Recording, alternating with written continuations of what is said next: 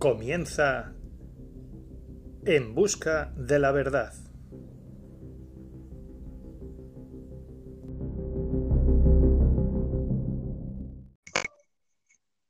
Buenas noches. Buenas noches, don Rafael. Tenemos aquí a Rafael. ¿Qué tal, Rafael? ¿Qué pasa, Pasando frío como todo, ¿no? ¿Todo bien? Todo muy bien. Deseando empezar. Pues nada, un placer como siempre. Muy bien. Y tenemos también aquí a Josué. ¿Qué tal, maestro?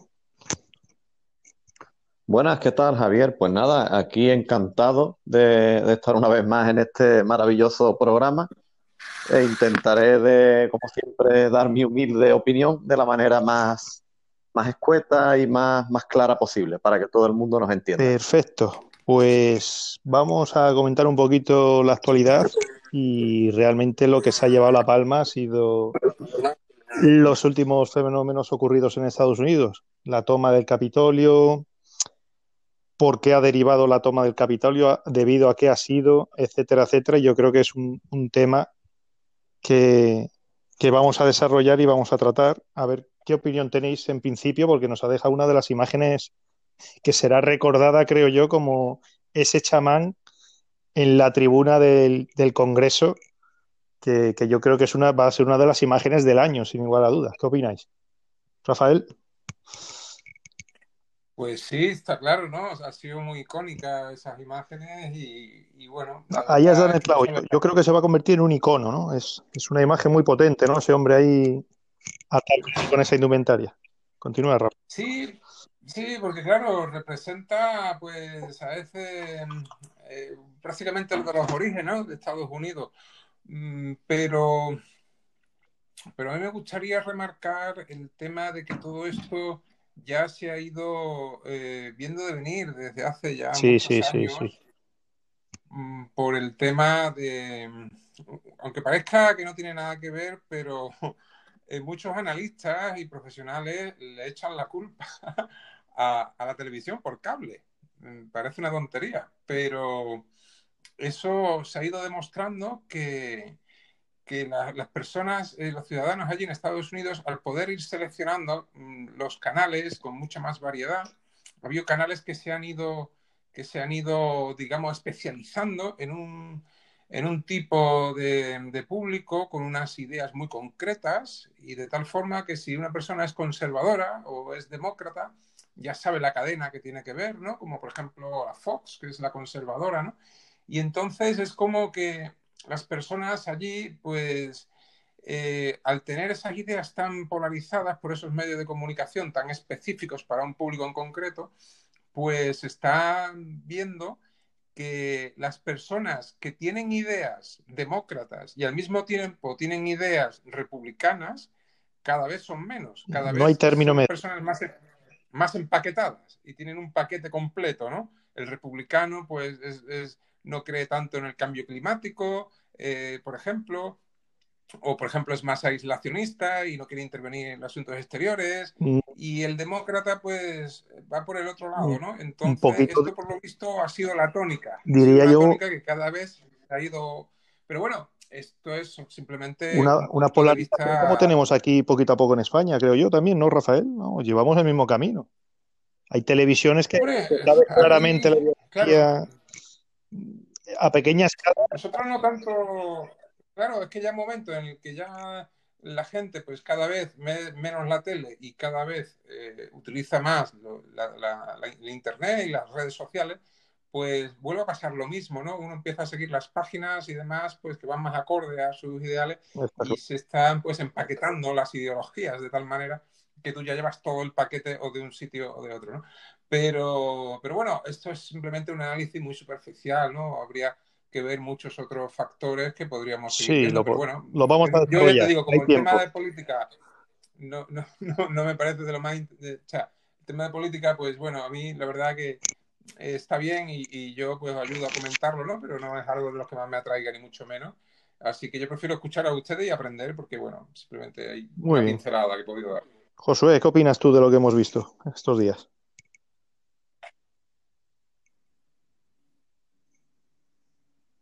Josué, maestro, ¿no? estaba con... Bueno, pues seguimos tú y yo, Rafa. Tú, mm, esta, este, este hartazgo que se ha visto por, por esta, esta toma del...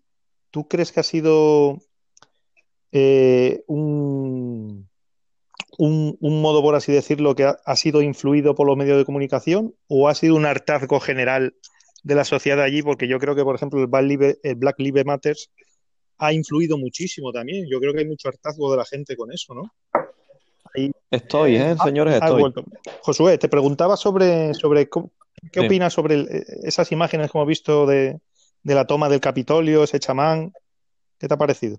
Claro, es que te, he contestado, pero quería hacerlo a tiempo real mientras miraba unas, unas noticias en el, en el teléfono. O sea, voy a, voy a tener que usar la técnica de la, de la última vez, tener otro, otro teléfono delante para no tener un portátil y tal, y, y hablar con propiedad, ¿no? Entonces, bueno, lo acabo de coger y de verdad me parece, me parece bochornoso.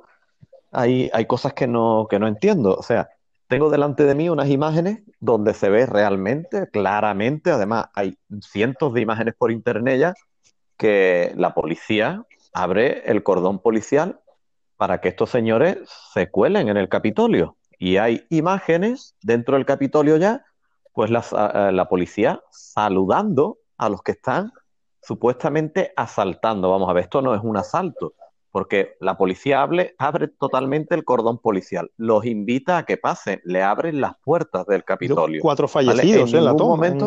en, la entrada, ¿eh? Sí, sí. Un policía también. Sí, sí, pero... fallecidos llevan? Eso, por ejemplo, eso habría que indagar bien en esas muertes, pero eh, la pena de este tipo de formato, ¿no? Porque pienso que en un futuro pasaremos a YouTube, eh, que sería un gran logro, para poder mostrar estas imágenes. Oye, es que es, es impepinable, es, eh, no se puede censurar. Hay cientos, miles de imágenes, pues estos señores pasando abiertamente eh, al Capitolio y la policía saludándolo y dándole la mano.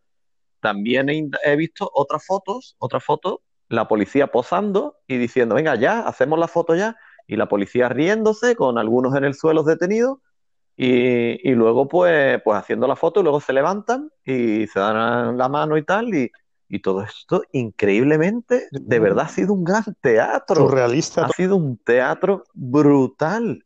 Mira, es más, Rafa, Rafa en el, en el en Telegram, en el grupo nuestro, ha dado la clave, ha dado la clave totalmente. Eh, y ha dicho el miedo, no, no, ha nombrado el miedo. Es que yo mismo, como me, me ha pasado incluso con el coronavirus, y hay veces que ustedes mismos me habéis hecho de retomar mi conciencia y volver, porque hasta a mí me engañaron en un momento dado. Pues en este caso me pasó exactamente igual, tío. Yo vi, vi Estados Unidos, oye, y me cagué en los pantalones, ¿vale? Dije, Dios mío, se una puta guerra mundial. Yo creo que como todo. Me asusté, me asusté. Y digo, se va a liar la grande, esto luego va a empezar por Europa. Y después resulta que ha sido un puñetero teatro, igual que el coronavirus, que es otro teatro que existe, ¿qué tal? pero que todas las medidas y todo esto ha sido un teatro y lo de Estados Unidos ha sido todo teatro. He encontrado, es más, he encontrado otra noticia de Estados Unidos, de uno de los periódicos que suele leer Rafael además. Por eso es una pena que no se puedan aportar aquí en directo, porque te dice que horas antes de esta invasión o esta supuesta ataque al Capitolio, pues ya lo habían anunciado los medios, ya estaba todo manipulado. Entonces, ¿cuál es mi opinión? Pues que una vez más estaba al tanto de que es una, de coche claro, a, es, a Washington, o sea que eso Sí, sí, es, es una manipulación total. Entonces tú me hablas de cuatro muertes en miles de personas, pues vete tú a saber realmente el porqué de esas muertes. ¿A quién han matado, cómo, cuándo y por qué? Ahí lo dejo. Pues sí, la verdad es que es, es interesante averiguar eso. Mm. Pero yo voy a, a la cuestión de, de por qué nos han vendido en Europa, sobre todo, que Trump es el, anticristo prácticamente, nos lo han vendido, ¿no? Yo me acuerdo que cuando ganó Trump, pues iba a entrar el mundo en guerra, eh, se iban a hundir las demás economías, iba a ser un caos, iba a levantar un muro rodeando la frontera y realmente no ha pasado nada de nada, ¿no? Entonces, ¿qué nos han vendido? ¿Por qué, ¿Por qué quieren que los medios vendernos este hombre que es tan malo? Rafael, ¿qué opinas tú? Mm, bueno, yo la verdad es que mm, ya te digo que la política, pues bueno, es algo que tú sabes que yo soy más de un punto de vista, eh, bueno, más científico, me gusta decirlo, ¿no? Pero bueno, no es del todo cierto. También utilizo mi conocimiento ordinario. El conocimiento científico está muy limitado, obviamente, ¿no? y, te deja avanzar pues muy poco lo que es el día a día, ¿no? Pero bueno, es, es, de lo mejor que tenemos y hay que recurrir a él. Entonces, yo, pues bueno, me gusta verlo, el tema de la política, pues desde un punto de vista más, más global, ¿no? Y hoy en día, pues hay diferentes corrientes y ahora mismo, pues se hablan de los ya, ya se hablaba, ¿no? El, el, Krugman, el Krugman este, el, columnista este del New York Times, a mí me gusta mucho el, Thomas Louis Friedman. Thomas Louis Friedman eh, eh, es el auténtico ideólogo de la globalización, uno de los periodistas más influyentes, ¿no? Que ha escrito muchísimos años y décadas en el New York Times. Y uno de sus libros, ¿no? Eh, innovación versus tradición y demás, ahí ya empieza a hablar de los hombres Estado. Un, hombre Estado eh, son aquellas personas que, que tienen más dinero que, que, muchos países juntos, ¿no?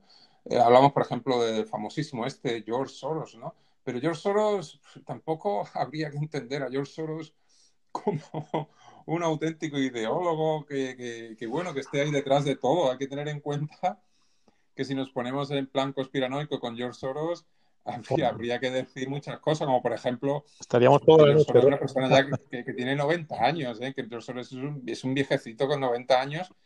Y, y, bueno, que al fin y al cabo es simplemente eh, una persona que se lleva todas estas críticas, es como un escaparate, porque hay otros fondos de inversión como BlackRock y demás, que esa gente tienen 6 billones, manejan 6 billones de dólares. Increíble. ¿eh? hablando de fondo de inversión que tiene más dinero que, seis veces España, que el Producto Interior Bruto de España multiplicado por seis. George Soros tiene 8 mil millones. O sea, 8 mil millones no es nada con 6 billones. O sea, estamos hablando de un menos del 1% de lo que puede tener BlackRock. Entonces, eh, ¿de qué hablamos? George Soros es un escaparate que se puede llevar las críticas, las puñaladas de, la prensa y de mucha gente y, tenerlo ahí, pero si nos ponemos en plan conspiranoico hay que profundizar mucho más, ¿no? Y, llegar a los Ronchi o, llegar a los Rockefeller. Pero yo no voy a ir a lo, a lo conspiranoico, que, que me parece eh, interesante mm, ver cómo son los patrones de, de, visión que tiene la gente, ¿no? Pero yo lo vería desde un punto de vista de varias corrientes filosóficas que hay hoy en día, y hoy en día a estos hombres del Estado se les llaman metacapitalistas, se les llaman eh, estos filántropos como el Bill Gates, eh, pero hay muchas corrientes dentro de ellos. El poder está mucho más repartido de lo que se piensa y, y no hay unos grupos que estén dominando tanto. Dentro del Club Bilderberg hay muchas, muchas facciones incluso y el Club Bilderberg es, es, otra cosa, es como la punta de un iceberg, es algo público casi, o sea, sería ridículo porque hay mucha gente detrás, ¿no? Pero incluso del Club Bilderberg pero lo que sí está claro es que eh, hay otras corrientes que, que, se llevan mucho y es eh, bueno, el tema de los, del transhumanismo, los singularianos y es, estos filántropos como el Bill Gates que, que, ya están como por encima del capitalismo. ¿no? Y, y, bueno, pues se podría profundizar por ahí sí. la sesión de hoy. Si queréis que hable de política, yo tiraría por ahí, pero que me da igual, ¿eh? que yo prefiero escucharos y aprender, ¿eh? que ya, ya os digo. Josué, ¿qué, ¿qué, opinas tú? ¿Por qué, ¿Por qué nos venden a este hombre como que es el demonio cuando, y realmente no ha pasado nada en su mandato? Siempre tenemos que tener alguien al que temer, ¿no? Entiendo yo que, que irán por ahí los tiros, ¿no?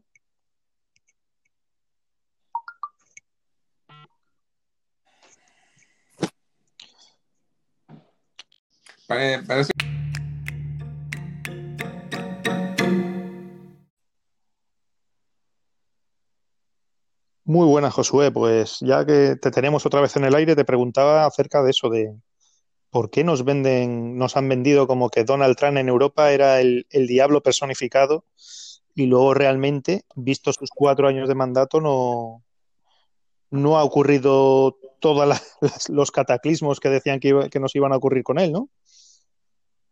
Bien, pues, pues es buena pregunta.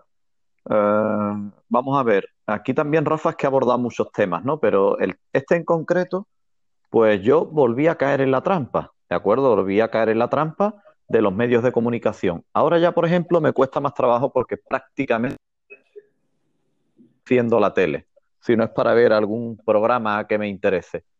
Entonces, pues sí que es cierto que nos vendieron que era una especie de cataclismo, una especie de juicio final, como que se acababa la democracia, como que iba a exterminar, iba a exterminar además tal cual a todo el que cruzara la frontera, iba a montar allí unas torretas de muerte y todo el mundo que pasara la frontera los, iba a matar, iba a matar a, todos los mexicanos e hispanos que hubiese en Estados Unidos, en fin.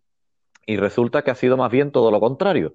Eh, Rafa siempre tiene una coletilla, ¿no? Que es eh, como que dice que no, quiere política o no entiende o no tal, que es totalmente falso, porque claro que entiende de política. Ha estado metido en política, igual que estoy yo actualmente, o sea que él ya ha pasado incluso por ese peldaño, está más preparado quizá que cualquiera de nosotros, y, su opinión es súper válida, por lo menos para mí, y seguro que para miles de personas, aunque lo, oigan luego estos tres, pero eh, es muy válida, igual que la de cualquier otra persona, por muy preparado o muy poco preparado que esté a nivel eh, cultural o, académico, da igual, cualquier opinión es, tan válida y la de él más. Y en este caso, pues mm, a mí me despiertan muchas, muchas sensaciones cuando habla porque tiene muchos puntos opuestos míos y es súper interesante eso porque te hace reflexionar. Entonces aprendí de datos reales que iba mandando y después ha sido todo lo contrario. Resulta que Trump pues ha traído una época de bonanza total a Estados Unidos y ha sido todo lo contrario de lo que nos vendían y yo pasé de odiarlo eh, por lo que me vendían los, médicos, los medios, perdón, los medios de comunicación, a admirarlo. Resulta que para mí Trump es un gran ejemplo a seguir como lo ha hecho. Es increíble, ojalá entrara a, España, ¿no? O a Europa, dominara. Ha bajado al 3% el paro en Estados Unidos. Y claro, claro, es brutal. de media un 20%. eso económicamente es un logro. Claro, claro. Entonces aquí el gran maestro Rafael, pues como él es muy científico, ¿no? Y le gusta mucho estar con los datos y tal, pues dice, no es que, claro, yo no quiero ser conspiranoico o no tal, ¿no? Pero es que no hay otra. Yo que sí soy el conspiranoico y el espiritual y tal, digo que es que no hay otra. Es que nos han vendido un cuento chino, mandarino, y resulta que ha hecho todo lo contrario. Entonces, si esto no es una conspiración, que baje Dios y lo vea. Y después ha tocado temas, ¿no? De gente importante y tal, y y yo antes me he desconectado porque eh, lo he intentado hacer desde mi teléfono, que no lo voy a hacer más. Ya tengo eh, una tablet delante, como en el otro programa, y aquí tengo pues, pues varios, varios comentarios que puedes ver en, públicos que han hecho grandes personas. Perdonar mi, pronunciación, pero Henry Kinsinger, el consejero político exsecretario del Estado de USA, Henry Kinsinger dice, eh, sí, Mm, mucha gente va a morir cuando se establezca el nuevo orden mundial, pero será un mundo mejor para los que sobrevivan. Cuidado, ¿eh? este tipo lo que dice después. Eh, otro, el fundador de la cadena internacional de noticias CNN, Ted, eh, Turner, dice, necesitamos reducir la población a 2.000 millones y tener una política de un niño por familia por 100 años. Eh, después, nuestro gran magnate de Microsoft, Bill Gates, eh, tenemos sobrepoblación. El mundo tiene 6,8 eh, millones, em, eso se dirige unos 9 millones, tal. Entonces, ahora si hacemos un gran trabajo con vacunas, atención médica y servicios de salud productiva, podríamos reducirla quizá en un 15 o un 10%. O sea, ya nos venía avisando este tiparraco de Bill Gates del plan que, se traía, ¿no? Luego David Rockefeller, ¿no? David Rockefeller, banquero magnate del petróleo y bueno, uno de los grandes que, ha dado Rafa en un punto muy importante cuando termine esto, para terminar lo voy a aclarar. Eh, estamos al borde de una transformación global. Todo lo que necesitamos es una gran crisis y las naciones aceptarán el nuevo orden mundial. para terminar, Cristina Leward, no sé exactamente cómo se pronuncia, presidenta del Banco Central Europeo e exdirectora del Fondo Monetario Internacional. Christine Lagarde, sí. Los ancianos, sí, sí, esto, además esto es muy famoso lo que dijo, esto salió en todos los medios. Viven Los ancianos viven demasiado Sí, y eso es un riesgo para la economía global. Tenemos que hacer algo y ya. Bien, pues termino con esto y digo, eh, como bien ha dicho Rafa, mm, ¿realmente estos personajes que son tan poderosos, incluso solo son la imagen, son ¿de acuerdo? peones. O sea, nosotros, sí, sí, nosotros somos sus marionetas, porque nosotros somos marionetas, pero ellos son los peones, los peones de esa nueva orden mundial. Entonces me dices, no seas conspiranoico. Es imposible no ser conspiranoico. Ahí os Es que nos, da, nos, nos dan pie. Tú, Rafa, no crees mucho en conspiraciones, ¿no? En estas conspiranoicas. No, a ver, bueno, la palabra conspirar viene a significar respirar al mismo tiempo. Normalmente, cuando hablamos de la conspiranoia, hablamos de cuando el populacho pues intenta de alguna forma entender lo que pasa en las altas esferas y muchas veces esas altas esferas pues transmiten una serie de informaciones que lo que hacen es para confundir. Es decir, Exacto. lo que hacen es Exacto. confundirnos directamente y el pueblo pues quiere ir interpretando, ver lo que está pasando por ahí. Yo cuando, en ese sentido, mm, yo creo en todo el derecho de, de que cada persona pueda mm, percibir la clase política dominante y demás con los, de la mm, con los patrones que, que- que vaya viendo convenientes. Estamos entre cada uno en su derecho y me parece, no es que sea un derecho, sino que es la naturaleza humana y ahí yo lo respeto y me informo y, y- y muchas veces pues estoy de acuerdo, ¿no? Y, y no lo puedo demostrar ni nada, pero no me importa expresarlo, ni muchísimo menos. Pero lo que sí eh, se está viendo, eh, por lo menos lo que yo interpreto, es que muchos conspiranoicos piensan que mm, ahí arriba hay alguien que está moviendo los hilos. Eh, y yo ahí es donde no estoy tan de acuerdo y pienso que ahí arriba se están moviendo los hilos efectivamente, pero hay una cosa que está clara y es que ahí arriba también hay muchas luchas de poder. Es decir, que el poder está mucho más repartido, mucho más repartido de lo que nos creemos. Es decir, ahí eso están es, efectivamente esos hombres estados, pero hay que tener en cuenta que incluso esos hombres estados, aunque en muchos aspectos, como ha remarcado Josué, son eugenésicos, eh, y, y- y ya sabemos a dónde nos ha llevado la eugenesia muchas veces en la historia, a las mayores matanzas, Genocidio, genocidios sí, sí. que han habido. Pero aunque coincidan en, en esos aspectos ¿no? que, que ha remarcado, ha remarcado Josué, eh, habría que ir separando a estos meta, metacapitalistas, porque algunos son del sector financiero, como George Soros, que han ido gobernando hasta, día, hasta estos días y seguirán por muchos años, pero hay otros que están ahí detrás, que serían estos que están detrás de- del capitalismo, que están por encima de las normas, ¿no? que prácticamente controlan el, capitalismo en sí, pero ya no serían tanto del sector financiero, sino que han nacido del sector tecnológico. Y están dando a valer ese poder de los datos que tienen hoy en día como algo mucho más importante que, que el poder del crédito, incluso que el poder del dinero, porque ya son capaces de influir en la población, tienen un poder sobre la población ya mm, mayor, incluso que el poder que, que han tenido hasta el día de hoy los bancos. Entonces, ahora mismo está viendo esa batalla. Digamos que en el sector financiero pues, estaría George Soros y esos fondos de inversión y demás. Y en el otro, en el, en el sector de los tecnológicos, pues estaría, claro, Bill Gates y, y Zuckerberg y, y el de Elon Musk también. estos, ¿no? Entonces había Sí, mucha de pero bueno, Elon ¿no, Rafa? Sí, hombre, Elon Musk, por eso te digo, pero claro, tú los analizas y Elon Musk no es lo mismo que Bill Gates, ¿no? Por lo menos Igual no me parece lo mismo, ¿no? puede, Yo- puede estar medianamente a ese nivel.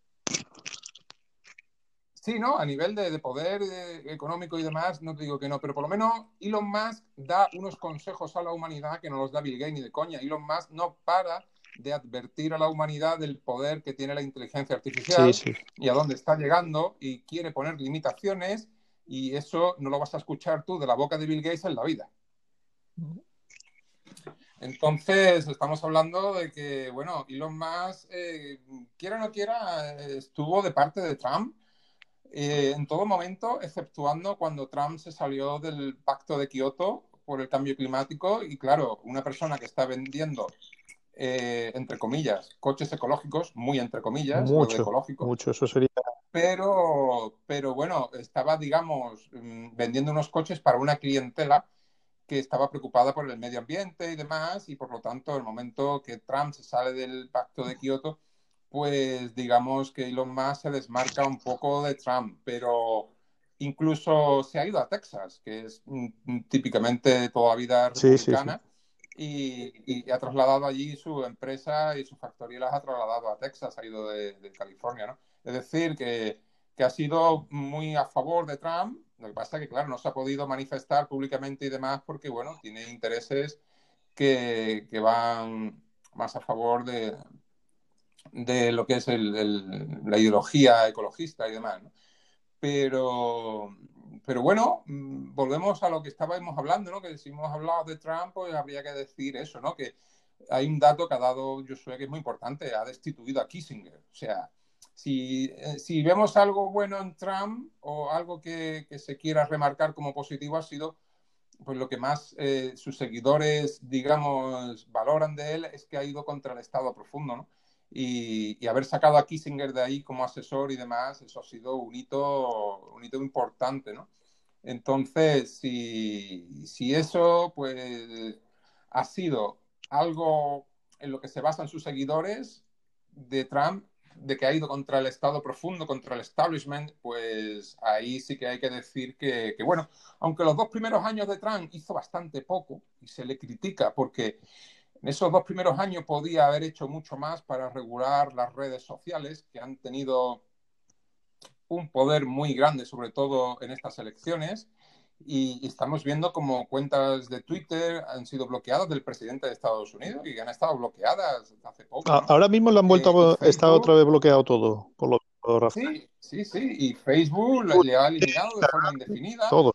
Eso, eso, pues sus seguidores, sus seguidores, pues se lo están, eh, se lo están achacando porque y se lo están recriminando porque durante los dos primeros años se le estuvo diciendo eh, muy repetidamente que tenía que regular esa libertad de expresión y demás en las redes sociales y no lo aprovechó esa oportunidad. Fueron dos primeros años de Trump en los que prácticamente no hizo nada. la segunda mitad ha sido mucho más productiva, pero la primera prácticamente se puede quedar a cero. Yo veo a Trump como, como un hombre que domina los medios también, ¿no? Él ha sabido, porque él en, Twitter era un espectáculo, cada vez que lanzaba un tweet, eh, vamos, subía el pan. Entonces es un hombre histriónico, ¿no? Pero que maneja muy bien el tema de, redes sociales, eh, lanza lanzar el mensaje en el momento adecuado.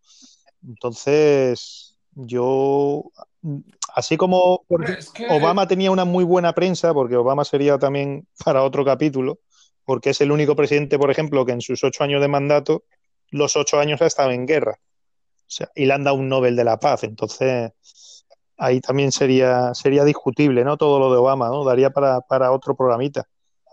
Pero a lo que voy, a lo que me vengo a referir con, con Trump es que yo creo que, nosotros en, Europa tenemos una visión completamente distinta a la que tienen Estados Unidos de él. Y entonces aquí es que no conocemos ni la mitad porque es que los cualquier medio europeo que tú... Es que parece, es que parece una tontería, pero en el momento en que Donald Trump publica más tweets que a la prensa le da tiempo a publicar artículos, el ah. cuarto poder se queda sin poder. Eh, pues casi, casi desaparece. Correcto. Porque ya cuando una persona quiere saber cómo va y qué es lo que dice, el político no tiene que esperar a un artículo de prensa. Esto ya viene de, eh, Eisenhower en los años en los años 30 Eisenhower le decía a la prensa hasta entre comillas lo que tenían que decir, porque la prensa después ponía lo que le daba la gana y por eso apareció el cuarto poder, porque ellos mediaban, mediaban entre lo que decía el presidente y lo que leía el público. Claro, ahí Donald Trump ha, ido a por eso directamente y claro, esa capacidad. eso les ha dolido mucho, eso, se los ha saltado y De hecho, vamos. Directamente, tanto, tanto, pues claro. Le, cortaban hasta sus discursos, que, eso, eso es impensable en un, ahí en Estados Unidos, que el presidente esté dando un discurso y las cadenas lo corten. O sea, eh, era, era increíble, vamos. En fin. Bueno, ahí está Josué, ¿no? Nada, nada, yo escucho atentamente y cuando me preguntéis yo hablo. Te preguntamos. bueno, Y, ahora que no está Trump, ¿cómo veis, ¿cómo veis el tema con Biden? ¿Va a ser tan bueno como nos lo pintan?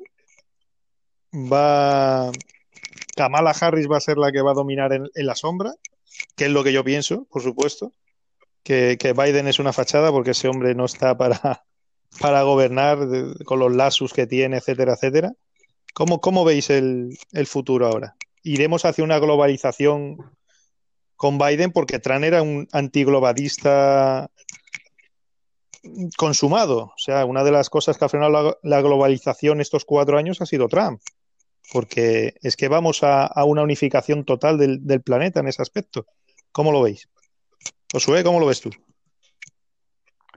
Pues verás, yo voy a volver a Trump porque no, no he hablado de, la pregunta que le has hecho a Rafael, ¿no? Y ha tocado varias cosas que considero súper importantes. Me he hecho aquí un pequeño croquis, lo voy a intentar resumir lo antes posible.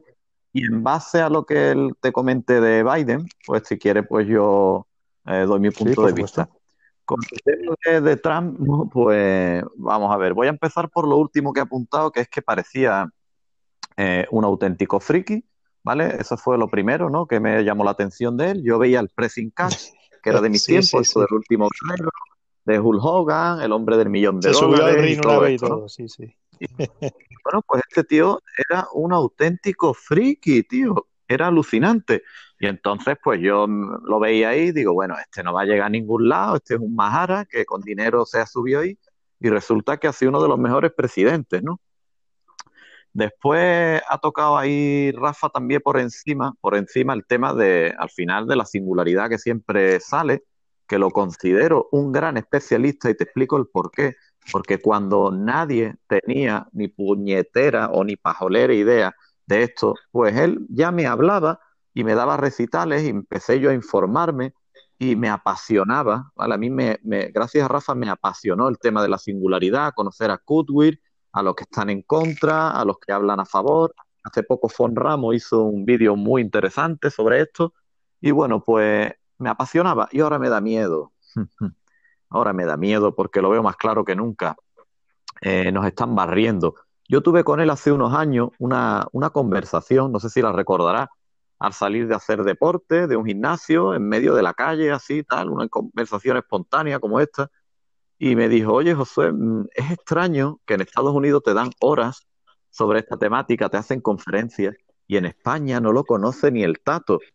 Y yo le dije, oye, pues esto tiene mm. que tener un porqué. Y al final con todo este tema nos están barriendo. Ahora, nos están barriendo, quiero decir. Ahora mismo nadie, nadie, tú le preguntas por la singularidad a la gente y el 95% no sabe lo que es. Pues esto, esto es un gran problema. Después ha tocado el tema de la ecología. O sea, mm, nadie habla de la ecología. Esto también tenemos aquí un puñetero gran problema, que es lo más importante, la madre naturaleza. Y, y luego, pues, ¿a qué juegan? Pues juegan a lo de siempre.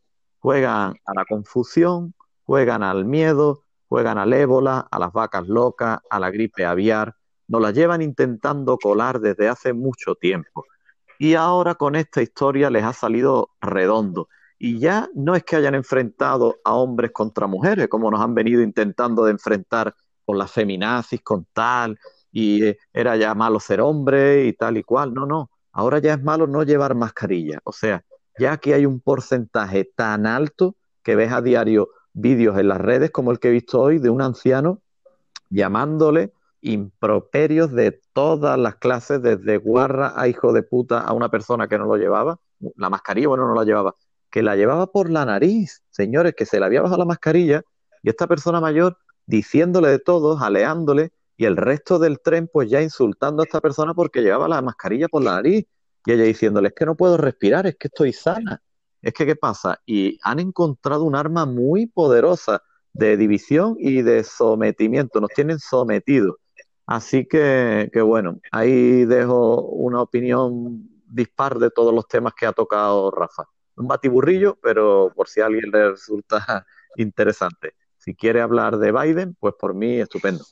No, realmente es conocer vuestra opinión acerca de qué creéis que ocurrirá a partir de ahora, si, si vamos a ir hacia el globalismo en, en, nuestra sociedad, ¿no? Vamos, de hecho, yo creo que con, con las, el tema de la inmigración que estamos teniendo y eso, eh, que sería también para, para discutirlo si, si vienen por necesidad o, o, hay algún plan establecido, etcétera, etcétera.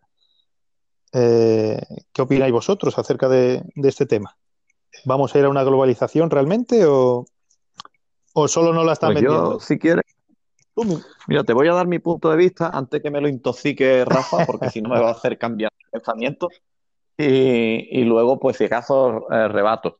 Yo pienso que al final todo este tema de Trump, Biden y todo esto, al final es más de lo mismo, es otro paradigma, pero nos lo van a vender como a ellos realmente les interese y les dé la gana, igual que la inmigración. Eh, si les interesa a los medios de comunicación de alarmarnos de que nos están invadiendo, de que se está rearmando Marruecos, de que van a quitar la base de Rota, de que eh, en Tenerife nos están invadiendo y tal. Y bueno, pues, pues nos, van a nos van a seguir vendiendo el miedo mientras les interese. En el momento que no interese que no haya subvenciones europeas y mundiales a causa de la inmigración, que ese es otro de los grandes secretos de por qué hay inmigración, porque por cada inmigrante que entre, pues hay una subvención, así de, de claro. Y, y, bueno, pues el tema de Biden, para abreviarlo y terminar, pues pienso que al fin y al cabo va a ser más de lo mismo. Cambiarán de paradigma cuando a ellos les den la gana, nos venderán el miedo, nos venderán el cambio, y el año que viene por esta fecha diremos, joder, habremos sido gilipollas que otra vez hemos caído en la trampa. Así que, que nada, estoy ansioso por escuchar otro punto de vista. ¿Cómo lo ves tú, Rafael? Bueno, el tema de la globalización, la verdad que ha, ha ido tomando eh, caracteres muy diferentes. Por ejemplo, en los años 90, eh, el, la izquierda eh, era antiglobalización, los movimientos antiglobalizaciones que se, que se manifestaban cada vez que se, se reunía el G20. Y Correcto, demás, eran sí, señor.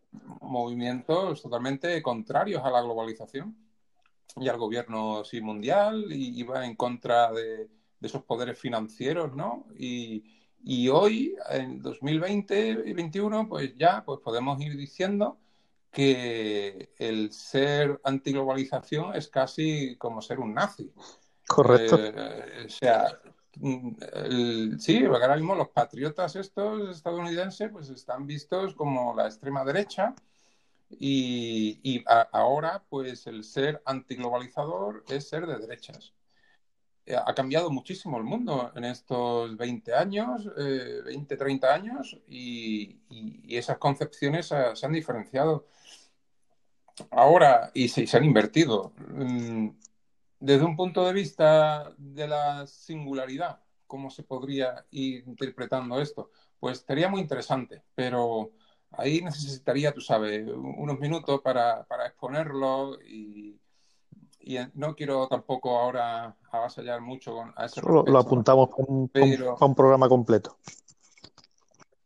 Sí, lo puedo apuntar para un programa si quieres, sí. Como quiera, eso ya me da igual. ¿Cuánto tiempo llevamos? 23 minutos, ¿no? Bueno, no 25. Mucho, ¿no? Nuestra media está en una hora, ¿no? eh, y, y bueno, pues eso de la globalización, pues no se puede ahora hablar de globalización sin hablar de China. Entonces, ahora pues, claro, China pues podría ser ahora mismo el auténtico beneficiado de, de, la globalización. Quizá por ahí se han invertido los papeles, ¿no? Porque ahora la izquierda a lo mejor pues ha visto que la globalización va a llevar a un mundo pues eh, donde se beneficia el Partido Comunista chino, ¿no? Y, y, entonces por ahí quizás ahora pues están apoyando tanto la, la globalización, ¿no?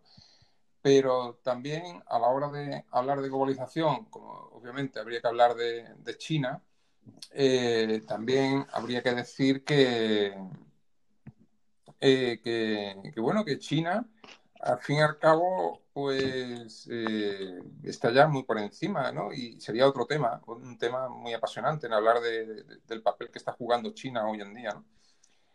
Y así que, bueno. Trump, eh, de hecho, yo creo que con son- todo el tema que tuvo con la con las sanciones a, la- a las empresas chinas y los vetos, era intentar frenar a China de alguna forma, porque es que China es lo que tú dices, China le está pasando por encima, por lo menos ya en el tema económico, prácticamente a Estados Unidos. En el militar todavía le queda un pequeño trecho, pero en lo que es de músculo económico, etcétera, está imparable, vamos, es que China solo por población y por, por músculo va a ser la superpotencia del futuro, yo creo que ninguno tendremos duda de ello, ¿no? Además, vamos, los Estados Unidos como todo, ¿no? Todos los imperios caen y Estados Unidos es un imperio y al final terminará cayendo como todo, ¿no? Es, es un ciclo que hay, ¿no? Pero China sería, sería también un, buen programa analizar cómo se va posicionando, cómo, cómo se está posicionando en, en África con las tierras raras, etcétera. China, cuidado. Ahí China, China y la singularidad hoy en día se podrían relacionar muy, muy claramente. Ten en cuenta que, por ejemplo, uno de los factores de los que no se habla, pero que está ahí como desencadenante de la Segunda Guerra Mundial, la- lo que es la singularidad siempre ha estado detrás de, de todas estas guerras importantes. Y en la Segunda Guerra Mundial, un factor de la singularidad que, que fue fundamental, aparte de, de todo lo que produjo la misma Guerra Mundial, ¿no? como la creación de los ordenadores con Alan Turing, el Un salto de las máquinas Toda Enigma, la guerra un, avanzó, un gran pues, salto tecnológico, está claro. Sí, pero, pero el, el preámbulo de la guerra, o sea, mm, hay que tener en cuenta el- dos décadas antes de la Segunda Guerra Mundial, termina la Primera Guerra Mundial, a Alemania se le hace pagar la deuda, se le hace pagar la deuda de la Primera Guerra Mundial y Alemania empieza a industrializarse a lo bestia y empieza a fabricar tractores, tractores, pero, pero a un nivel muy, muy exagerado. Y toda esa maquinaria empieza a invadir, eh, como está haciendo China durante estas décadas, ¿no? Invadiéndonos con todo su producto manufacturero. Y claro, pues eso es lo que hacía Alemania. La maquinaria alemana durante los años 20 y 30 no paró de producir eh, todo tipo de- de automóviles y, y sobre todo una de las cosas que más influyeron fueron los tractores. Ten en cuenta que un tractor enviaba a mil personas al paro directamente. Cada tractor que se producía y cada tractor que se compraba y se utilizaba significaba que mil personas Increíble, se ¿eh? quedaban sin empleo y se iban del campo a la ciudad. ¿Qué pasó? Que se llaman los maravillosos años 20 porque toda esa deuda de la Primera Guerra Mundial pues lo pagaba Alemania. ¿Y qué pasó con el crash? Pues que claro, pues vino toda esa cantidad de, de maquinaria agrícola que pues, hizo engordar la- el paro, una barbaridad, y vino la Gran Depresión de los años 30, donde había un montón de gente que es que no tenía nada que hacer, ¿de acuerdo? Eh, no estaba cualificada para los nuevos trabajos que venían y al final en qué desembocó, pues desembocó en la Segunda Guerra Mundial. Entonces, esto es un paralelismo muy claro que está pasando con China. Hemos vivido muy bien a costa de China las tres últimas décadas, desde que se empezó a abrir, o cuatro décadas incluso, desde los años 70. Y entonces, con Kissinger, con embajador estadounidense, Kissinger, si te lees el libro de Kissinger, On China, eh, podría, podrías ir dándote cuenta ¿no? de que todo esto es uno de los grandes cerebros de todo esto que ha ido pasando en estas cuatro décadas. ¿no? Y bueno, sobre todo, pues todas la, las empresas que tiene Kissinger en, en China. ¿no? Nadie las puede tener, pero él sí las ha ido teniendo. ¿no? Eh, lo digo que no las puede tener porque China es muy reticente Sí. que pueda salir y montar una empresa. Eso es muy complicado. Ahora con el nuevo pacto, caso de la Unión Europea, pues ahí sí que se está abriendo porque está viendo las orejas al lobo. Pero lo que ha pasado con China fue lo que pasó con Alemania. Hemos vivido muy bien prácticamente toda la ropa que llevas puesta y, toda la tecnología que estamos utilizando para hacer este podcast, pues ha sido fabricada en China. Entonces, ¿qué pasa? Que si ahora queremos hacer esa desconexión, eh, como lo estuvimos haciendo, como lo estuvimos haciendo de Alemania, cuando le vimos las orejas al lobo y vimos que estábamos engordando al partido nazi y dijimos, oiga, esto es un peligro que esta gente tenga en toda la industria, porque mm, se pueden poner a fabricar armas y, y, nosotros no tenemos industria, que es lo que nos ha pasado a nosotros, que es que Correcto. no teníamos, en la primera estado de alarma, no teníamos industria ni para fabricar mascarillas, que es un trozo de celulosa de llevarse a la boca. increíble. Y teníamos tenemos que comprar papel a China. O sea, traerte papel para ponértelo en la boca, traértelo de la otra punta del mundo. Tú fíjate qué dependencia tan brutal y tan peligrosa. Pero claro, vives muy bien, vives muy bien comprando muy barato. Y, entonces, bueno, y seguimos, ¿no? Seguimos yendo a Primark, Primark, ¿no? Y comprando la ropa ahí a un euro. Entonces, ¿qué pasa? Que pues ha sido lo mismo. Y antes que con Alemania, pues desembocó en el partido nazi y, al final la Segunda Guerra Mundial y esto pues está desembocando en un poder desorbitado de un partido dictatorial como es el Partido Comunista Chino. Y ahora que nos queremos desconectar, pues sufrimos lo que estamos pasando ahora y, va a costar mucho desconectarse. Eso por un lado de, lo que es la, globalización. Y por otro, lo que ha pasado con China, bueno, ya como así, un poquito así de detalle histórico, yo siempre lo he dicho, ¿no? Que nos pasó lo mismo que pasó con Alejandro Magno a Occidente Alejandro Magno fue, conquistando todo lo que quiso. Se dice, los historiadores europeos, que podría haber sido el, conquistador, de, haber conquistado el mundo entero, pero se dice que no, que no quiso conquistar el mundo entero porque como que se aburrieron los generales y que quisieron volver a Grecia para disfrutar de lo que habían conquistado. Yo pienso que no, que eso no es cierto. Se conquistó todo lo que se pudo, lo que pasa es cuando terminamos con la India y nos asomamos a China. No a través de la muralla china, porque la China está, la muralla china está por el norte, pero cuando vieron lo que habían allí, esa, esa cultura que, que tiene más de 5.000 años de historia, esa cultura que hoy en día un chino podría leer perfectamente un documento de hace 2.000 años y podría entenderlo, siguen teniendo el mismo idioma, esa cultura que, por ejemplo, Kissinger en su libro On China te lo deja muy claro, ¿eh? Tú ten en cuenta que el libro fundacional de China, el libro, el, emperador, eh, uno de sus libros fundacionales, igual que para nosotros Homero, digamos, es el artífice de Occidente. en sus dos poemas eh, de la Odisea y la Ilíada, pues eh, es como que empieza ahí la cultura occidental. En China, en su libro, digamos que se considera como el origen de su cultura, lo primero que te dicen es que el emperador amarillo reunificaba China. O sea, es decir, hace 5.000 años el emperador amarillo estaba reunificando China. Es decir, que en su origen, el primer libro ya, ya estaba hablando de reunificar. Es decir, que el origen de China se pierde en el tiempo. El origen de China se pierde en el tiempo. Entonces nos está pasando lo mismo que le pasó a Alejandro Magno. No se vino, no se vino de vuelta porque se aburrió de conquistar, se vino de vuelta porque tropezó con el gigante. ¿Qué es lo que nos ha pasado ahora?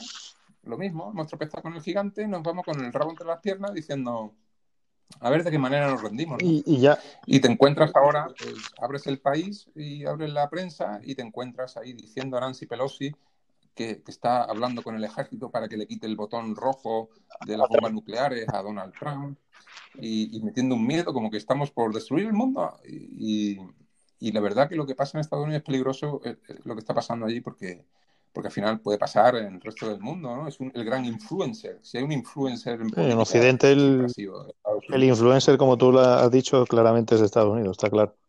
Y de China realmente la desconexión, vamos, yo la veo medianamente imposible en lo, en lo vamos, en el tema de, fabricación de, componentes, de materias primas, de, se podría lograr, pero es que China la gran mayoría de la renta externa de todos los países. China es que nos tiene comprados. O sea, los bonos y todo eso realmente los compran los chinos. bueno, ahora Estados Unidos, ahora Estados Unidos dice que no tiene por qué pagar la deuda. Claro ahora Estados Unidos dice que no tiene por qué pagar la deuda de China, porque se supone que ellos también, eh, esa deuda la, tiene China con ellos antes de la Segunda Guerra Mundial y se están remontando a qué años para justificar que no tendrían por qué pagar. Que la ha visto la oreja eh, Claramente. Pero bueno, yo creo que China se está abriendo, se está abriendo y bueno, volviendo al origen de la conversación, que es Donald Trump, pues sí, ha puesto el dedo en la llaga y, eso hay que, hay que hacérselo, ¿no? Porque, por ejemplo, George Bush George Bush, yo me acuerdo de una entrevista al principio de, este milenio, cuando cogió el poder en el 2001, que eh, cuando se estaban las elecciones contra Albert Gore, me acuerdo perfectamente porque se comentó mucho, cuando le preguntaban eh, mm, un test, le hacían como un test de, política internacional y le preguntaban, ¿cuál es la, la capital de, de, Irán? ¿Cuál es la capital de tal? Y iba diciendo, y cuando llegaba a China, dice, no, no tengo ni idea. Es como que ignoraba a China. Era, era como un tabú hablar de China. China la tengo ahí para explotarla económicamente, llevar ahí las empresas, fabricar barato, pero es que no quiero hablar de China. Eh, y eso, esos despistes de Bush no son despistes. No es que no supiera la capital de China, que fuera Pekín, no, no era eso. Era como cuando lo pillan en la guardería con el 11S y tiene un libro cogido al revés. Es como, es un sentido del humor macabro, pero que está poco calculado, ¿no? Y me sé todas las capitales del mundo, pero no me sé la capital de China. Es como que no me interesa, ¿no? Y, Obama hizo lo mismo, mirar para otro lado. Y el único que ha mirado directamente y ha señalado ha sido, Trump, correcto. Y para eso, para eso, ha tenido que al final despedir a Kissinger, porque Kissinger que estaba detrás como diciendo, a China déjala tranquilo, que ahí tengo yo mis negocios, que yo fui allí el embajador de los años 70 y yo sí el que organizó la apertura, ¿sabes? Muy interesante. Josué, ¿qué? ¿Algo que añadir? Pues verás, Rafa es que ha vuelto a Trump, pero ha tocado muchísimos temas muy interesantes, muy importantes, además que tenemos que apuntarnos ahí. Por ejemplo, ha tocado el tema de los nazis, y, eso da no para un programa, sino para varios. Y bueno, hay que ser muy cautelosos y, hay que tener mucho cuidado porque si se dice algo que no le gusta a la gente, pues madre mía, te demoniza. Entonces, ese es un tema muy interesante, ¿vale? Tendríamos que hacer un programa eh, hablando sobre los nazis porque ahí hay un gran secreto, ¿eh? Hay un gran secreto y hay muchas cosas que no se cuentan. Después, por otro lado, pues ha hablado de, la globalización y de, del maquinismo, ¿no? El maquinismo de que un tractor pues te puede dejar sin trabajo a mil, personas, ¿no? Y, bueno, pues eh, evoluciona eso diciendo lo del trozo de tela que se amarra a las orejas. O sea, nos han vendido de que, de que no había mascarilla o no podíamos fabricarla. Hombre, no me toque los cojones, ¿no? Hablando claro, porque esto no es así. O sea, eh, yo trabajo para una gran multinacional y aquí lo que pasó, pues volvemos al tema de siempre, ¿no? Que había una manipulación brutal, eh, reclamaron, reclamaron en todas las ferreterías y todas las empresas que usamos este tipo de EPI, reclamó el gobierno todo este material. Acuerdo yo que la eh, yo, atentos que yo personalmente, yo personalmente, y tengo pruebas de ello, eh, recopilé mascarillas y guantes y me las quisieron requisar y tuve que ir a entregarla a un cuartel de la comandancia y no tenían claro si las podían coger o no, ¿de acuerdo? No lo tenían claro. O sea, aquí hubo una especie de, no sé si experimento brutal al principio que nos vendían que no eran necesarias las mascarillas, luego que sí, luego la gente las exterminó. Eso súmale el egoísmo humano, ¿vale? Que uno iba, iba la gente a la ferretería, en vez de coger tres, seis mascarillas o diez, compraban una caja de 200 y desabastecieron. Entonces, eh, es algo que no tenía que haber pasado jamás, porque lógicamente, pues si no es algo que se requiere en España, pues no hay que tener mil fábricas de EPIs de mascarillas. Eh, es lógico.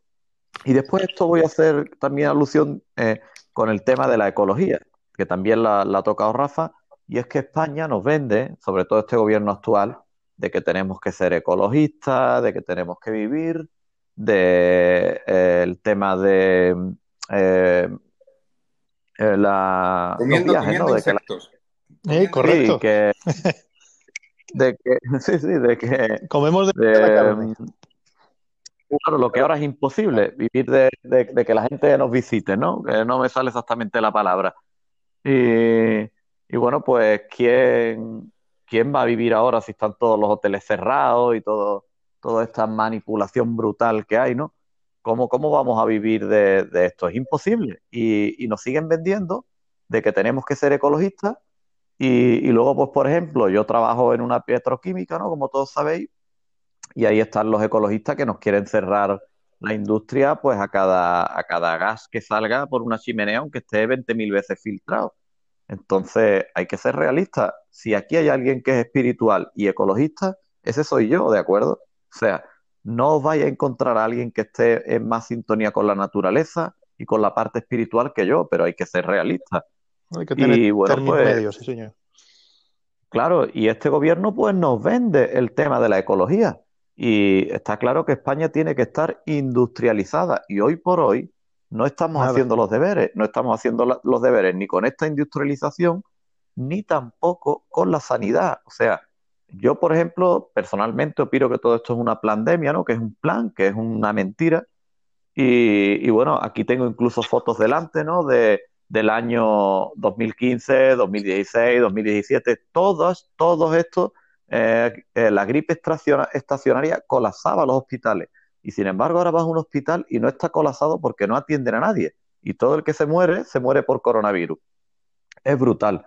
Entonces, todo este compendio, ¿no? de, de ecología, de tenemos que vivir del turismo cuando es imposible hoy por hoy vivir del turismo, eh, porque siguen vendiéndonos el tema de la ecología, pero por otro lado eh, nos venden los ecologistas que van a cerrar las grandes multinacionales, pero luego el gobierno las apoya. De verdad, es que son demasiados temas que ha tocado que daría cada uno para un programa. Y para terminar, el tema de los chinos, eh, que vuelvo a la singularidad, igual que él, porque yo lo veo igual de claro hace muchos años, un tema súper importante que veo yo con ellos es que están adiestrados, ¿de acuerdo? Están súper adiestrados. Si a ellos les dicen mañana que se tienen que implantar un microchip en la cabeza para hacer una copia de seguridad de su mente, automáticamente lo hacen. Están enseñados, adiestrados y ya están programados para ello. Y nosotros, pues, lo tienen más difícil. Otra, otra Así forma de pensar con la nuestra. Vamos. Sí. De- Aquí dejo mi último audio. Nuestro refrán de, de trabajar como un chino, ahí, ahí se resume todo. Sí. Ahí se resume todo. Sí, aquí ya os digo, aquí dejo yo mi último audio y creo que para el tema de los chinos, de la deshumanización, de la singularidad, daría un, progr- un programa para el tema de la confusión con tantos virus que nos han intentado meter a lo largo de estos años otros y para el tema de los nazis, pues, pues haría, haría un programa bastante interesante también. Pues tomaremos, Así tomaremos que, nota de ello. que ahí os dejo que ustedes terminéis Pues vuestra, vuestra última coletilla. Rafael, Y yo sí quería decir Dime. que, que con mis datos aquí, como nos, nos dijo nuestra compañera de, de Instagram, que habláramos con un poquito de propiedad, ¿no? Con los datos delante, yo me los he buscado aquí y bueno, los he expresado a mi manera, de la manera más sencilla para que lo entienda todo el mundo posible y, y bueno, pues nada, que cada uno saque sus propias conclusiones. Rafael, un, un alegato final, algo que añadir. Bueno, pues comentar eh, que sí, que tiene razón Josué, ¿no? Que cada pincelada que se ha ido dando en este programa, pues se podría expandir y formar un cuadro entero, ¿no? Así que nada, para mí un placer estar aquí con ustedes, que me invitéis y que, bueno, el formato este que ya se ha hecho costumbre, ¿no? El de ir improvisando los temas, pues bueno, está ahí, porque es que la verdad que hoy en día cada uno tiene sus trabajos y sus cosas en que pensar y preparar un programa requiere un trabajo. Y, y, pero bueno, si uno va con la intención y la honestidad de que en este sentido uno lo que quiere es aprender más que enseñar, pues está dispuesto a eso, ¿no? A escuchar como a esa chica de Instagram o a quien sea, ¿no? Eh, y que nos vayan pues, aconsejando, nos vayan pues criticando, poniendo verde y, y ir aprendiendo de, cada palo de estos, ¿no? y, y, poco más, la verdad. Esto es, Muy bien, Rafael. Como andar en bicicleta, cada vez lo haremos mejor poquito a poco. ¿eh? Y vamos, yo creo que, que, estas conversaciones son muy amenas, ¿no? Yo creo que es muy natural, ¿no? Porque sí. como bueno. no realmente no tenemos nada preparado, pues nos sale de dentro lo que, lo que en este momento, en ese momento lo que queremos decir. No leemos un guion, sí, no leemos. Sí. Entonces, Ahora, oye, lo que ha dicho, un formato que, que me gusta. Josué, lo que ha dicho antes Josué sí que me parece también interesante, ¿no? El pasarlo a, a formato de YouTube. Que, que, se puede, que se puede hacer simplemente con las voces y a las voces se le van añadiendo imágenes. Sí, bueno. O también podemos, podemos quedar y grabarnos en imagen, en vídeo. Perfecto, lo pues probaremos, no hay problema. Lo probaremos si, porque... si nos levantan restricciones, Pero Rafael, bueno. porque está el tema complicado uh -huh. de momento. Así que, sobre todo en esta zona que, que ya habéis visto hoy que tenemos nueva, nuevas medidas y seguimos a ver. Pues sí. Por a otro ver. lado, yo tampoco tengo pretensión de hacerlo ni mejor ni peor. Simplemente yo, por ejemplo, ahora mismo estoy en un camino de claridad y de iluminación total y quizá mañana esté en un periodo de oscuridad total, que también lo he estado. Entonces, pues bueno, ahí queda, ¿no? No tenemos que demostrar nada a nadie y si le sirve a alguien simplemente para que se cuestione eh, todo lo que le cuentan y todo lo que ve y le anime a aprender, A igual investigar. que estamos nosotros constantemente, exacto, y a investigar, pues, pues bienvenido sea. Eh, programas con grandes especialistas y, y todo esto, pues ya los hay a patadas, ¿no? Y aquí simplemente pues veis a gente de distintos sectores dando su punto de vista con la mayor humildad y honestidad posible y creo que eso es admirable. Así que muchísimas gracias a los dos. Muy bien, muchísimas gracias a ti, Josué. Rafael, muchísimas gracias como siempre. Un placer. Gracias a ustedes, señores. Es un placer. Hasta la próxima. Bueno, con- nos vemos en